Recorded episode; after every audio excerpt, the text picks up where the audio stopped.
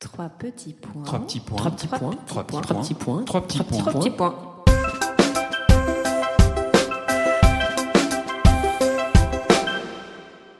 Trois petits points est un podcast dédié à la littérature, aux passionnés de lecture, ceux qui détestent finir un livre, qui rechignent à le fermer et surtout, surtout qui pleurent à l'idée de quitter les personnages avec qui ils viennent de passer du temps et se sont attachés. Bonjour Alix. Bonjour Julie. Avec Alix, nous sommes ravis de vous recevoir pour un nouvel épisode de Trois petits points en compagnie cette fois de Guy Lagache. Et oui, le Guy Lagache de la télévision, celui qui a présenté Capital pendant des années et pris la tête des magazines de C8 puis la codirection de Radio France. Il est aussi l'auteur de ce livre incroyable, Une histoire impossible, fresque amoureuse et historique qui nous emmène jusqu'en Chine et en Mongolie au temps des colonies et de la résistance, publié chez Grasset. Bonjour Guy. Bonjour. Bonjour Guy. Bonjour. Merci d'être avec nous aujourd'hui. Alors Guy, comment tu es devenu auteur? Quelle mouche t'a piqué? Et en plus, à écrire un livre historique plus qu'un livre journalistique en fait. Écoute, c'est- une bonne question. Je pense que arrive un moment dans la vie. Moi, c'était euh, au moment de passer la cinquantaine, euh, qu'il y a certains sujets qui sont profonds et qui euh, reviennent en tête et qui s'imposent à soi. Et ça, c'est le, en gros, le sujet du livre. Qui soudainement, alors que j'étais journaliste, j'ai fait un, pas mal de métiers dans le journalisme, fait de raconter quand même des histoires du monde de l'instant, en fait. Après plus de 25 ans passés à faire ce métier, arrive un moment donné où, pour des raisons d'ailleurs auxquelles j'ai pas vraiment songé, mais à un moment donné où, soudainement, peut-être une part de maturité s'empare de soi et je me suis euh, lancé euh, dans cette aventure un peu folle d'écrire euh, un roman et de rentrer dans l'univers de la fiction, de faire une incursion là-dedans. Alors l'histoire est complètement fascinante et euh, moi j'ai été totalement happée. Je la résume rapidement. Donc Paul est vice-consul de France à Tianjin en Chine. Marié, père d'une fillette de 10 ans, il quitte tout pour une très jeune femme anglaise, Margot, membre des services secrets dont il tombe éperdument amoureux et cela euh, l'amène à rejoindre la résistance française. Oui, parce qu'on est à la veille du basculement de la France dans la collaboration. C'est-à-dire qu'on est entre mai et juin 1940, avant que Pétain prenne le pouvoir et qu'il tourne le dos à l'Angleterre pour s'aligner davantage sur l'Allemagne.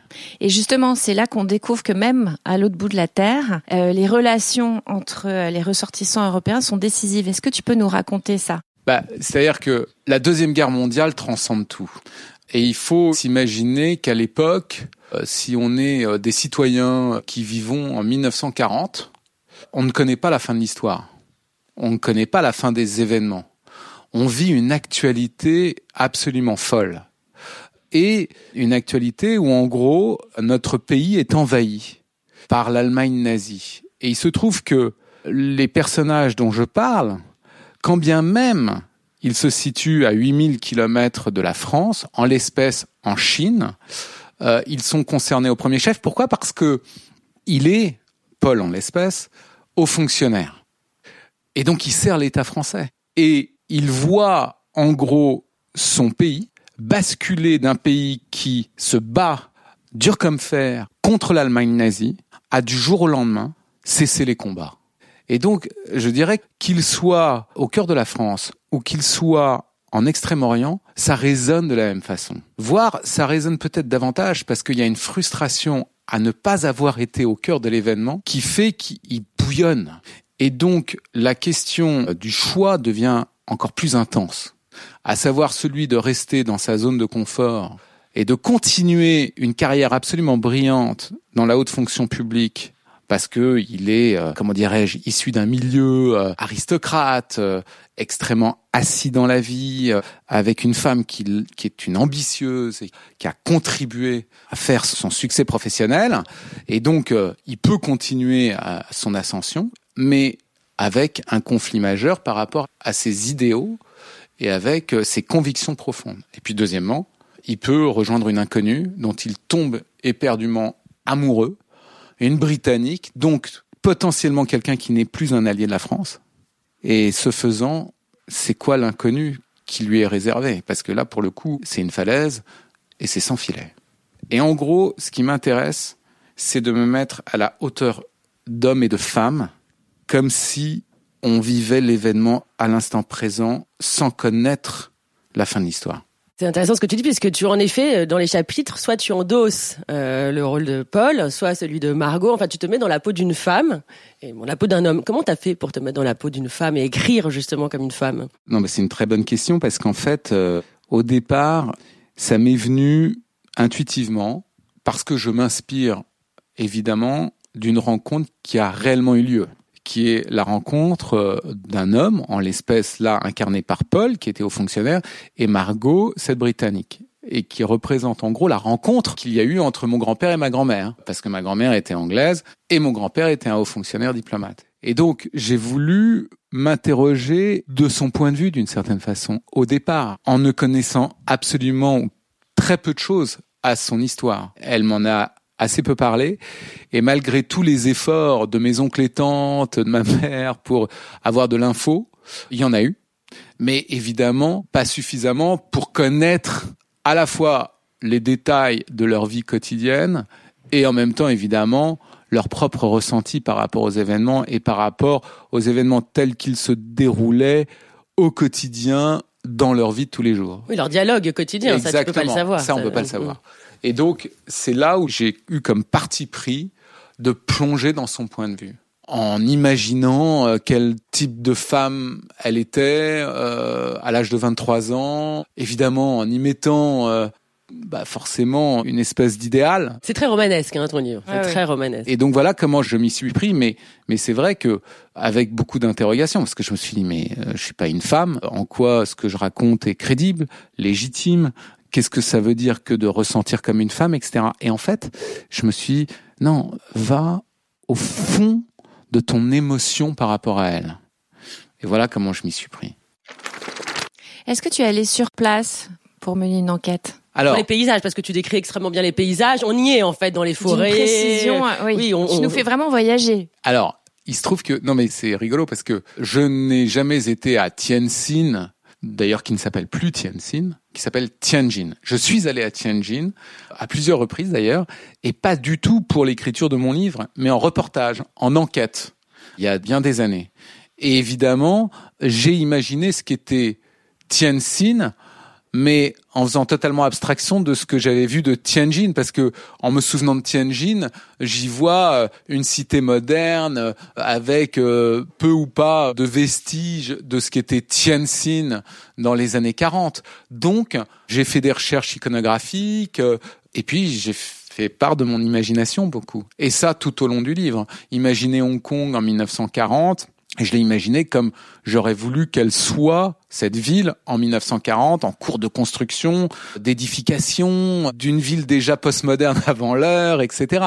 De la même façon, le Vietnam, je connais, parce que j'y ai travaillé, j'y ai voyagé, mais ce que je ai imaginé de mes personnages au sein du Vietnam, c'est un mélange des souvenirs là-bas, mais d'autres voyages. Et ce qui m'intéressait beaucoup, c'était effectivement de construire des mondes avec les plus grands détails possibles, tels qu'ils étaient perçus par les personnages qui les traversaient. Il y a aussi le monde de la diplomatie que tu décris euh, extrêmement bien, les soirées de l'ambassadeur, euh, comme si tu en avais fait partie. Est-ce que ça aussi, ça t'a amusé et comment t'as fait pour retranscrire ce monde-là euh, Un peu comme d'ailleurs, il y avait eu le livre d'Evelyne Pizier sur ça, ou Marie-France Pizier, pardon, dont les parents étaient diplomates. Ouais, et Evelyne Pizier aussi. Oui, elle, c'était au Vietnam justement, enfin en Indochine. Comment dirais-je? Tout ça s'est fait sur la base évidemment de, de lectures que j'ai pu faire et puis un peu sur la base intuitive, en posant les choses tel que j'imaginais les rapports entre les gens, euh, les habitudes, le quotidien des diplomates. Encore une fois, c'était fondé à la fois sur des lectures et mon imagination. J'ai beaucoup écrit en, en, imaginant les scènes, comme dans un film. Donc, euh, bah, je les ai imaginées euh, comme cela, avec à chaque fois une intrigue au sein d'une scène.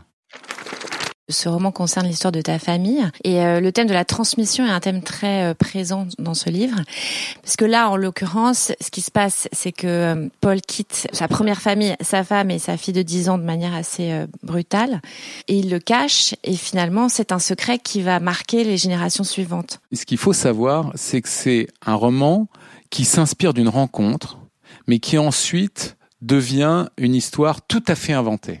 D'accord. En revanche, ce qui m'interroge en effet, c'est différents euh, éléments d'un parcours individuel et humain, le problème du choix et le problème du secret. Peut-être parce que, d'abord, c'est quelque chose, moi, qui m'a toujours euh, très fortement interrogé, le choix d'aller en résistance ou pas euh, pour la Deuxième Guerre mondiale. Ça, c'est quelque chose qui est, depuis que je suis enfant, je me pose la question de ce que j'aurais fait à leur place, entre guillemets, entre ne rien faire et m'engager, euh, parce que la question, elle, est, elle se pose plutôt là-dessus que. Et à quel moment s'engager? Et à quel moment s'engager? Parce que quand on s'engage en 1940, c'est beaucoup plus quelque chose de viscéral que quand on s'engage beaucoup plus tard, qui est fruit beaucoup plus d'une analyse euh, sur la base de ce qui s'est passé euh, politiquement depuis 1940 jusqu'au moment où on s'engage. Alors que dans les premiers mois de l'arrivée de Pétain, l'engagement, il est viscéral. Donc il y a la question du choix. Et puis il y a quelque chose qui m'interroge, c'est dans les rapports entre les hommes et les femmes, c'est effectivement euh, ce non-dit. Alors évidemment, sans doute, cela touche-t-il à des choses personnelles, fortes dans mon histoire personnelle.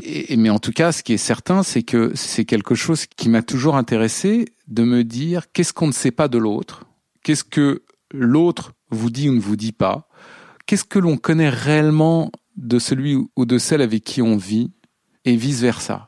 Et qu'est-ce que ça peut produire derrière comme malentendu?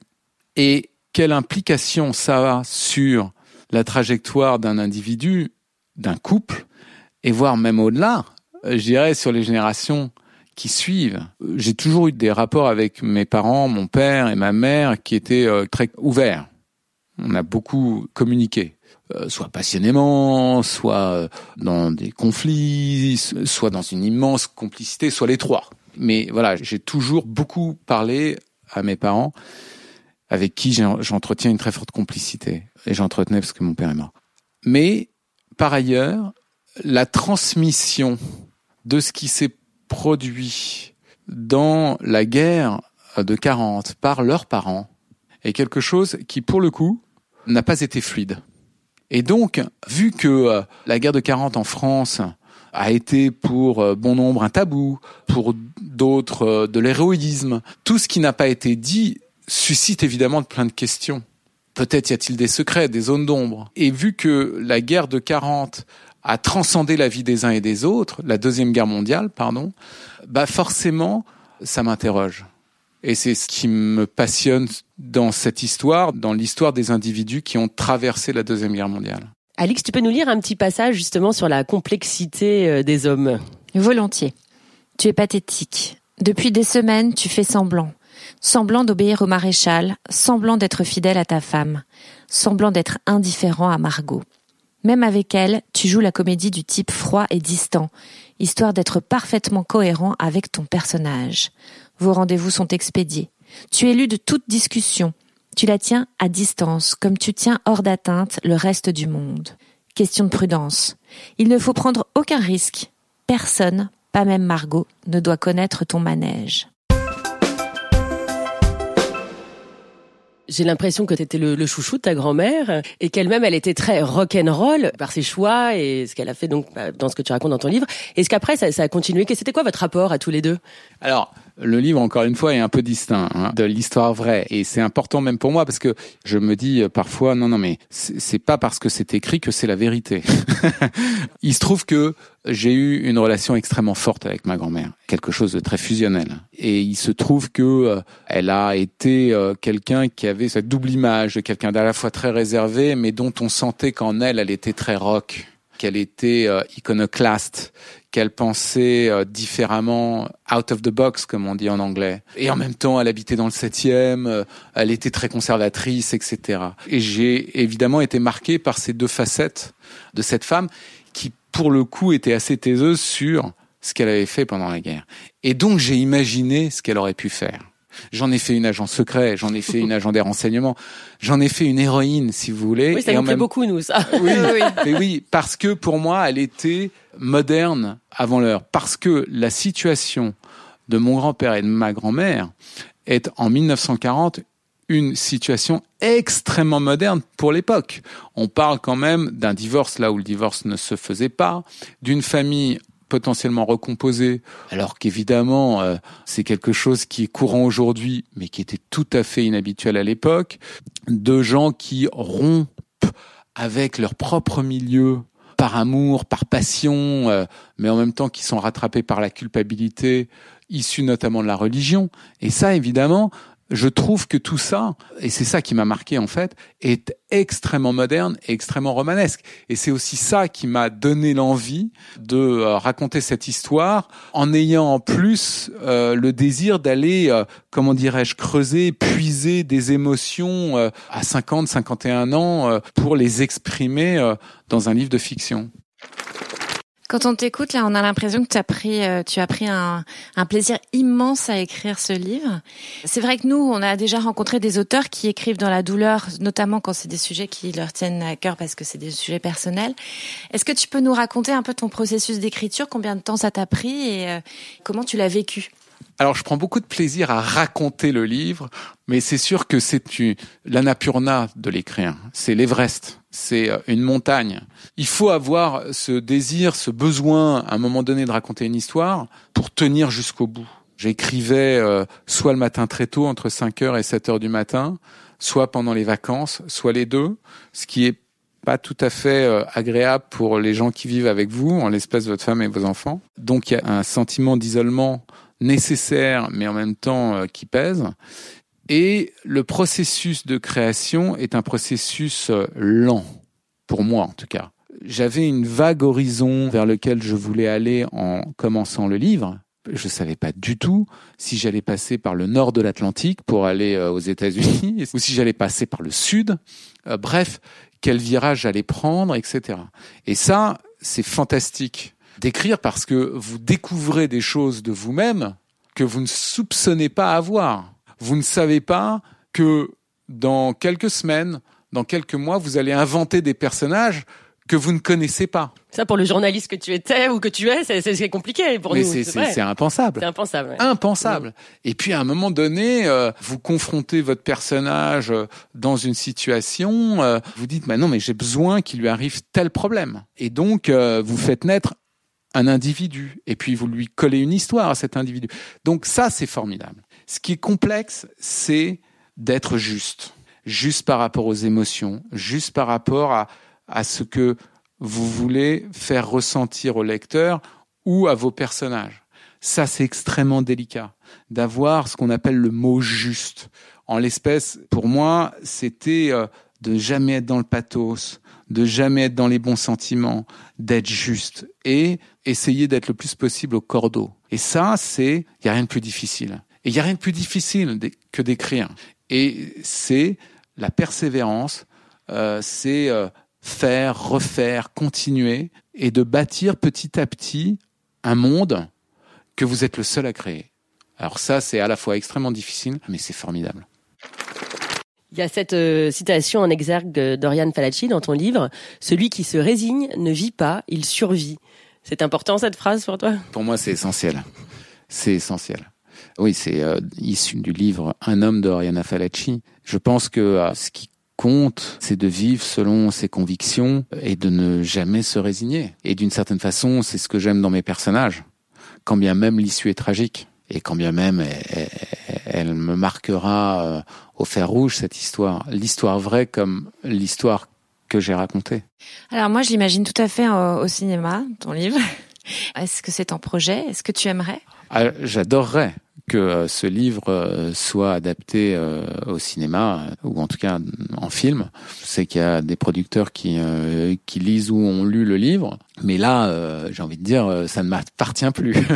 Oui, c'est une autre étape. Tu vas continuer à écrire? Tu as un livre sur le feu?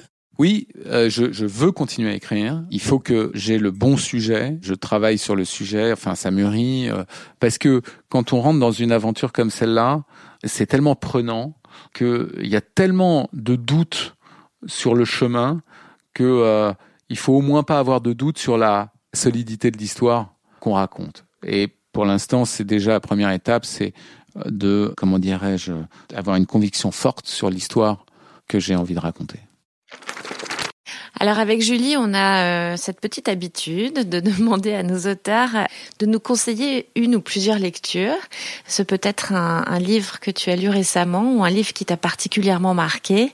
Euh, voilà, tu as carte blanche. Il y a deux livres. Un récemment qui est un livre d'un auteur qui s'appelle Tanguy Viel, euh, qui a écrit un roman qui s'appelle Article 353 du Code pénal, qui est époustouflant par l'écriture ça ouvre un autre horizon dans la façon de, de, raconter une histoire, de rentrer dans un personnage, dans ses entrailles, dans ses conflits, euh, et à travers ce personnage découvrir évidemment le déroulement d'une histoire et d'une intrigue. Euh, ça, je le conseille parce que euh, il est rare que des livres me saisissent autant, et celui-ci est vraiment marquant.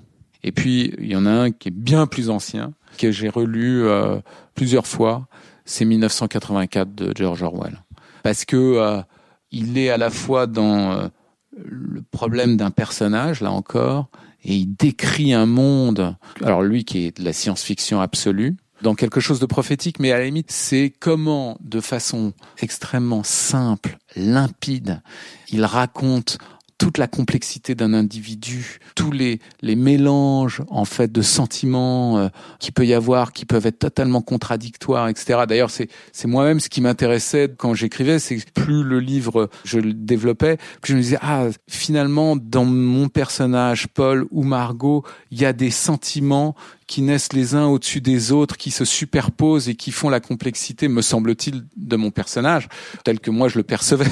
je sais pas si le lecteur le perçoit, mais, mais en tout cas, et Orwell était une très grande source d'inspiration de ce point de vue-là. Au-delà, encore une fois, de l'aspect science-fiction euh, qui fait que le livre est en plus unique, mais sur son écriture et sur la façon de raconter le point de vue d'un personnage, c'est absolument dingue. Et c'est un livre qui reste d'une modernité absolue. Et toi, Julie? Moi, j'aimerais vous parler du livre de Rhys, le directeur de Charlie Hebdo. Une minute 49 secondes publié chez Actes Sud et aux éditions des Échappés. Dans ce livre, il rend avec tendresse et pudeur hommage aux autres victimes du 7 janvier. C'est absolument bouleversant et, et magnifique, un véritable coup de poing qu'il faut lire. Et toi, Alix? Alors moi, je vous recommande de lire La vie silencieuse de la guerre de Denis Drummond, auteur français d'origine irlandaise paru aux éditions du Cherche Midi.